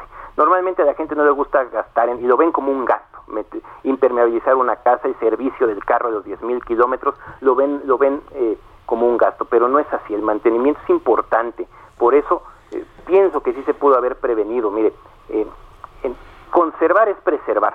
No es solo construir, sino destinar recursos para el mantenimiento de las obras. Y si se le quitan recursos a mantener obras, pues estas fallas van a seguir, van a seguir sucediendo. No hay que quitarnos de la idea de bueno, bonito y barato. La, ingeniería debe ser de buena calidad, debe ser eh, no, no, no, debemos irnos a lo barato.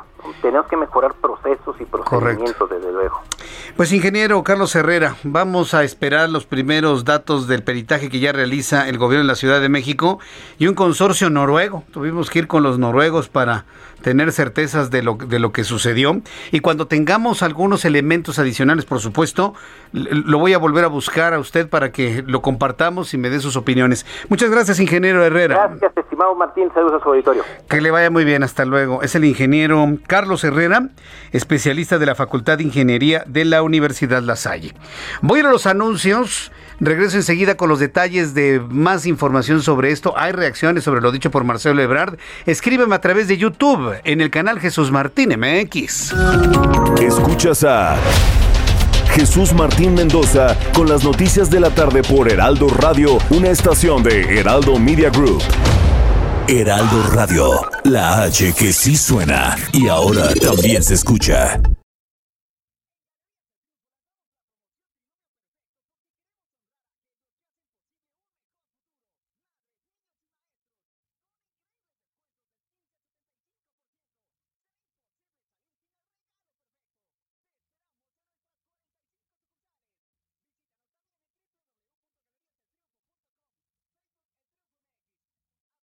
Heraldo Radio. La HCL se comparte, se ve y ahora también se escucha. Escucha las noticias de la tarde con Jesús Martín Mendoza. Regresamos.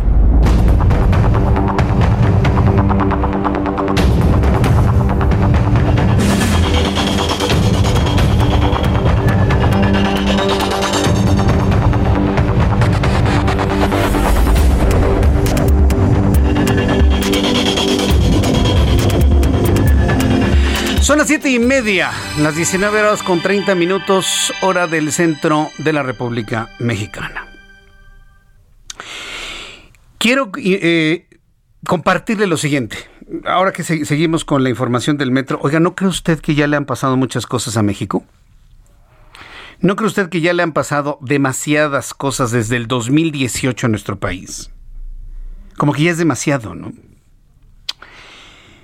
Sí es importante la justicia, sí son importantes los peritajes, es importante el exigir la justicia, es importante decirle a estos gobernantes que le hagan caso a la gente y vuelvo a insistir, Florencia Serranía y Jefatura de Gobierno de la Ciudad de México, háganle caso a la gente que está denunciando lo que pasa en la línea B, en la interestación de Romero Rubio.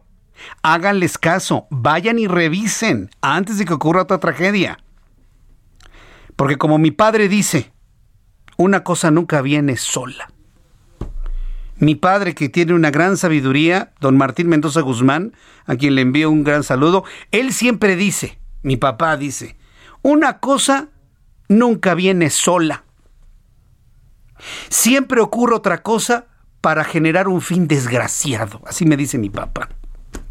Y ahorita yo veo que se está hasta riendo mi papá, ¿verdad, papá? ¿Verdad que así dices tú? Una cosa nunca viene sola. Y esa es sabiduría, sabiduría. Bueno, señores del metro, señores del gobierno, háganle caso a la gente. Si les están diciendo que hay otra trave que se puede caer, yo en este momento mandaría en este instante a especialistas a revisar qué sucede de manera dinámica en el paso del tren. Pero regreso a lo que iba. Regreso a lo que iba. ¿No cree usted que ya le han pasado muchas cosas a México? Yo le quiero pedir a usted que recemos por México, que oremos por México, que pensemos positivamente por nuestro país y por la sociedad. Es demasiado. Pidámosle a, pidámosle a quien le quiere usted pedir desde el punto de vista espiritual que nos ayude a la sociedad, a librarnos de quien nos tenemos que librar y a que a este país ya no le pasen más tragedias, por favor. También se vale la gente de fe, que somos la gran mayoría en este país, la gran mayoría, podemos elevar una oración pidiéndole a Dios que nos ayude a que esto se calme, a que quien esté haciendo cosas indebidas y el que tenga ojos que vea y el que tenga oídos que oiga, que el que esté haciendo cosas indebidas pare de una vez por todas. Vamos a pedir la ayuda de Dios. Yo le invito a que en la intimidad de nuestra vida, de nuestra familia, recemos por México, ¿eh?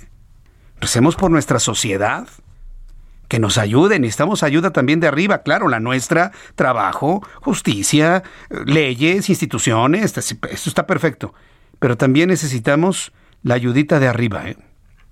la ayudita de arriba también, o ayudota, mejor dicho, también la necesitamos. En este momento debo decirle que el exsecretario, el, el, secretario, el exsecretario de Gobernación durante el gobierno de Felipe Calderón, Francisco Javier Ramírez Acuña, ¿alguien se acuerda del exsecretario de Gobernación en tiempos de Calderón? Ramírez Acuña aseguró que no es suficiente que el secretario de Relaciones Exteriores, Marcelo Ebrard, quien fue el jefe de gobierno de la Ciudad de México cuando se inauguró esta línea del metro, se ponga a disposición de las autoridades para la investigación de la tragedia en la línea 12 del metro. Es decir, no basta con decir estoy a disposición, sino que vaya a la fiscalía y se entregue.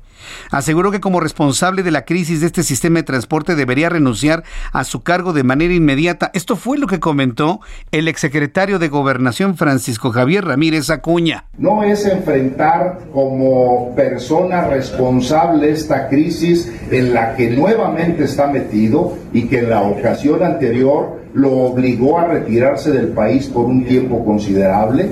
No es la manera como hoy sale simplemente a decir estoy a su disposición y que las investigaciones lo digan. No, un acto responsable, si de veras lo es, debe de renunciar a su puesto de canciller. Eh, un secretario de Gobernación está recomendando a Marcelo Ebrard que renuncie como secretario de Relaciones Exteriores y se ponga a disposición inmediata de las autoridades que realizan esta investigación. Aquí la pregunta es, ¿lo va a hacer? En este momento, cuando estamos a casi 24, 21 horas de esta tragedia, estamos a 21 horas de esta tragedia, eh, no hay renuncias, no hay destituciones, no hay renuncias, no hay destituciones, no hay responsables. Responsable es difícil porque pues, va a tardar el peritaje, pero no hay renuncias y no hay destituciones. No hay renuncias, no hay destituciones, no hay suspensiones, no hay nada. Todos están quietos en sus puestos. Todos. A mí me parece increíble que nadie tenga algún tipo de responsabilidad. Cuando faltan 25 minutos para que sean las 8, vamos con Ruta 2021. Ruta 2021, la ruta hacia las elecciones presenta. Bueno, pues continuamos con esta información y sobre todo y, sobre todo con todo lo que está ocurriendo en materia de elecciones. Sí, efectivamente. E, e, el tema electoral es transversal. Y efectivamente, lo ocurrido en el metro va a tener sus implicaciones políticas que ni duda quepa. Que hay llamados para que no se politice el tema me parecen muy prudentes, pero de que se va a politizar, definitivamente. Diana Martínez, reportera del Heraldo de México. Vamos con Diana Martínez nos informa que hay la violencia electoral ha crecido en un 68%. Adelante, Diana.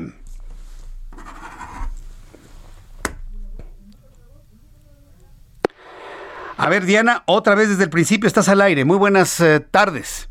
Jesús Martín, buena tarde. Pues sí, Etelec dio a conocer su cuarto informe de violencia política en México, que señala que las agresiones a, políticos aumentaron 68%, esto con respecto al proceso electoral de 2017 y 2018. De acuerdo con este informe, desde el pasado 7 de septiembre hasta el 30 de abril, se registraron 476 agresiones a políticos que dejaron 443 víctimas, mientras que en el proceso electoral anterior, en el mismo periodo, ocurrieron 282 agresiones con un saldo de 270 víctimas. De estos 443 políticos agredidos, Jesús Martín, en el actual proceso electoral, 282 son aspirantes y candidatos, 89 dirigentes y militantes de partidos y 72 representantes y autoridades electas. Entrevistamos a Rubén Salazar, quien es director de Telex. Él señaló que actualmente eh, creció la toma de instalaciones por parte de militantes o incluso el robo a oficinas de partidos políticos. Durante el actual proceso electoral han sido asesinados 79 políticos, son 16% menos que en el proceso electoral anterior. la lectura que, que le da eh, Rubén Salazar es que pues eh, se está migrando a otros a otros delitos como como las amenazas esto pues justamente por por lo que implica una investigación eh, sobre homicidios dolosos bien hasta ahí tu información Sí, Jesús Martín. muy bien. Gracias, Diana Martínez. Buenas tardes. Hasta luego, muy buenas tardes. Nuestra compañera Diana Martínez, reportar, reportera del Heraldo Media Group. Cuando son las 7.38, hora del centro de la República Mexicana, viajamos hasta el estado de Veracruz. Allá mi compañero Juan David Castilla nos informa que arranca la campaña 212 candidatos a alcaldías y a 50 diputados locales en Veracruz. Juan David Castilla, adelante. Muy buenas tardes, Jesús Martín. Te saludo con gusto también a todo el auditorio. Comentarte que este martes 4 de mayo, como bien lo comentabas, iniciaron las campañas de las y los candidatos a presidencias municipales, sindicaturas, regidurías y diputaciones locales en el estado de Veracruz. De acuerdo con la información del Instituto Nacional Electoral, Jesús Martín, serán renovados 212 presidentes municipales, el mismo número de sindicaturas y 633 regidurías en los diferentes ayuntamientos. Además, serán elegidas las y los 50 diputados que integrarán la siguiente legislatura del Estado de Veracruz, 30 por mayoría relativa y 20 por representación proporcional. Eh, este martes, entre mítines, propuestas y discursos políticos, las y los aspirantes a dichos cargos de elección popular arrancaron sus campañas electorales rumbo a las votaciones del próximo domingo 6 de junio.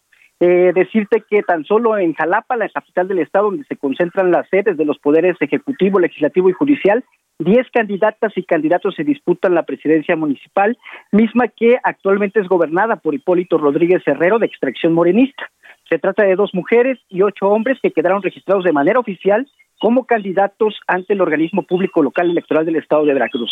Eh, entre la lista de los aspirantes se encuentra Cintia Lobato Calderón, del Partido Unidad Ciudadana, de reciente creación, Ixel Jurado Ortiz, por redes sociales progresistas, David Velasco Chedraui, por la coalición Va por Veracruz, PRIPAN PRD, Ricardo Agüed Bardagüil, de la coalición Juntos Haremos Historia, Morena, Partido Verde y Partido del Trabajo, entre, entre otros, este Jesús Martínez, este es el reporte. Gracias por esta información, Juan David Castilla. Un abrazo, hasta luego. Hasta luego, que te vaya muy bien. Quiero informarle que diversos candidatos y coaliciones, así como partidos políticos a un puesto de elección popular en la Ciudad de México, suspendieron actos proselitistas por respecto a las víctimas del accidente en la estación Olivos en la línea 12 del metro. Eso me parece muy decente suspender por lo menos un día los actos proselitistas. Mientras tanto, la Universidad Nacional Autónoma de México concluyó la auditoría al sistema del voto electrónico por Internet e indicó en un comunicado de prensa que el sistema cumple con los requerimientos técnicos establecidos en la normativa electoral vigente. De acuerdo con datos del INE para las elecciones que se realizarán el 6 de junio, votarán 33.698 ciudadanos que viven en el extranjero, de los cuales 7 de cada 10 ejercerá su derecho al voto vía Internet 22.565. Hasta aquí la información de elecciones. Ruta 2021, la ruta hacia las elecciones presentó. En la línea telefónica me da mucho gusto saludar a Gabriela Jiménez Godoy. Ella es integrante del colectivo 50 más 1 y además es candidata a diputada federal por el Distrito 3 en Azcapotzalco. Estimada Gabriela Jiménez Godoy, bienvenida al Heraldo Radio. ¿Cómo te va? Bienvenida, buenas tardes. Muy bien, Jesús Martín, qué gusto saludarte a ti y a todo el auditorio. Yo, yo, yo sigo sorprendido de la forma en la que ha permeado en, en la política, en, la, en el ámbito empresarial, artístico, las integrantes de 50 más 1 y sobre todo en el ámbito político, cómo podemos encontrar mujeres sin importar la ideología en un mismo objetivo, Gabriela Jiménez. La verdad es que eso es un gran acierto. Yo creo que todas las mujeres nos estamos uniendo para apoyar el tema de la igualdad Actualmente en el colectivo de 50 más 1 somos más de 2.000 mujeres en 14 estados. Y lo más padre de todo es que somos, como tú dijiste, un grupo plural. Hay mujeres de todos los partidos, pero además no solo hay políticas, hay empresarias, académicas, magistradas, juezas, y todas estamos trabajando unidas por un bien común, que es combatir la violencia contra las mujeres, eh, luchar por el empoderamiento de la mujer y pues también todo el tema de apoyo a niñas, niños, adolescentes y la igualdad sobre todo, ¿no? Lograr la igualdad sustantiva. Sí, eso, eso me parece muy bien. Y bueno, pues con, ese apoyo en ese ámbito, pues, fluyen las propuestas, ¿no? En el caso, por ejemplo, de quienes son candidatas como tú, Gabriela Jiménez Godoy, pues hay propuestas e ideas muy concretas. ¿Cuál es, digamos, la idea, la propuesta concreta en esta candidatura a Diputación Federal por el Distrito 3 en Azcapotzalco? ¿Qué es lo que importante señalar en esto? Pues yo como mujer pues tengo un gran compromiso con la agenda de género. Vamos a seguir impulsando muchas reformas que garantizan pues la impartición correcta de justicia a las víctimas de violencia, capacitaciones, eh, fortalecer la 3 de 3 para que no haya violadores o deudores alimenticios que sean candidatos, por ejemplo, reformas que garanticen la igualdad salarial en, tanto en el sector público como en el sector privado. Eh, eh, eh esto es interesante lo, lo de la, agenda de género, porque está, hemos estado viendo, se ha promovido mucho, este, Gabriela, pero sin embargo, fenómenos como el de el de Guerrero, ¿no? A mí me sorprendió mucho, en donde inclusive algunas mujeres fueron no seleccionadas para participar en la encuesta para candidato de Morena al gobierno del estado de Guerrero. ¿Estamos lejos o estamos cerca de lograr algún tipo de igualdad? ¿Cómo lo ves a propósito de este ejemplo que planteo? Yo creo que hemos avanzado muchísimo en esta legislatura de la paridad, donde ya tenemos el 50% de legisladoras. Hubo muchas reformas ya muy importantes en, en beneficio de las mujeres. Sin embargo, todavía falta pues materializar muchas cosas. Pues sí, sí. ¿Cómo qué cosas faltan materializar desde tu punto de vista, Gabriela? Por ejemplo, en estas elecciones del 2021 que son tan importantes, porque de los 21 mil cargos de elección popular, la mitad van a ser para mujeres. Antes solamente teníamos paridad en, el Congreso, ahorita ya vamos a tener paridad en todos los niveles paridad en todos los eso eso me parece me parece muy bien pues eh, la, verdad vamos a estar y seguimos estando muy atentos de, de, todo el proceso electoral del activismo de las integrantes del colectivo 50 más 1, Gabriela Jiménez Godoy. Para mí ha sido un verdadero gusto el tener la oportunidad de, saludarte en estos minutos aquí en el Heraldo Radio. Muchas gracias por este tiempo. Saludos para todo tu equipo de trabajo. Y ahí estamos en contacto para una oportunidad futura. Gracias, Gabriela. Claro, gracias este, Jesús Martín, a ti, a todo el auditorio y sobre todo muy importante también para los que van a votar el 6 de junio, es importante también que conozcamos por quién vamos a votar, las propuestas y sobre todo mujeres comprometidas. Apostemos por las mujeres. Apostemos por las mujeres. Muchas gracias, Gabriela. Gracias. Fuerte hasta abrazo, luego. hasta Gracias. luego. Apostemos por las mujeres, nos dice Gabriela Jiménez Godoy, y sí, va en la línea de lo que les digo, hombres, mujeres y propuestas. Más allá de partidos y ideologías, hombres, mujeres y propuestas, porque la idea es salir a votar el próximo 6 de junio. Faltan 15 minutitos para que sean las 8 de la noche. Qué rápido ha pasado nuestro programa del día de hoy. Hemos tenido como eje central del programa, pues el accidente ocurrido ayer en el, en el metro. Pero además hay otras cosas que hay que informar. Por ejemplo, ¿cómo nos fue en materia de finanzas? Cierres financieros económicos en nuestro país. Héctor Vieira. La Bolsa Mexicana de Valores cerró la sesión de este martes con una pérdida del 0.35%, luego de retroceder 170.44 puntos, con lo que el índice de precios y cotizaciones, su principal indicador, se ubicó en 48.328.2 unidades.